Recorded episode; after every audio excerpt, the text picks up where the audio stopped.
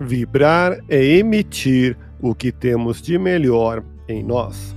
Elevemos o pensamento a Deus, nosso Pai Celestial, a Jesus, nosso amigo de todas as horas, e a equipe espiritual que nos assiste.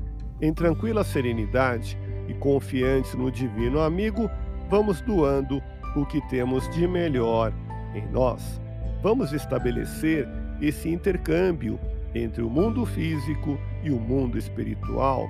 Que tenhamos nesse momento as bênçãos dos espíritos superiores que nos influem, que nos inspiram, que nos ajudam em nossa tarefa de amparar as dores alheias.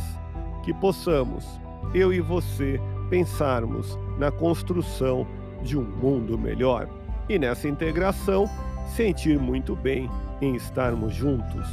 Todo juízo que faça de seus adversários não corresponde à realidade. Tal raciocínio é igualmente válido para a apreciação que efetua de seus amigos. Vibremos por alguém em sua intolerância. Cuidado para não exceder na inclemência ao afirmar que os seus adversários não possuem qualidades. Reflita para não exceder também ao dizer que os seus amigos não têm defeitos.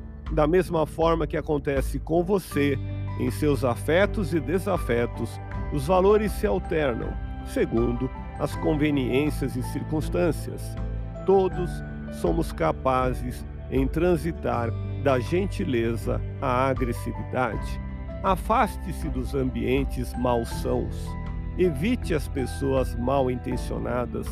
Mas, se sua presença puder melhorar esses ambientes, sem que com isto sofra sua alma, leve sua virtude para essas pessoas. Seja o espelho vivo de sua fé. Assim, não suponhas real o pensamento que forma dos outros ou que os outros formam de você e considere a hipótese de estar em equívoco. Deus te abençoe e te faça feliz. Que Jesus seja louvado.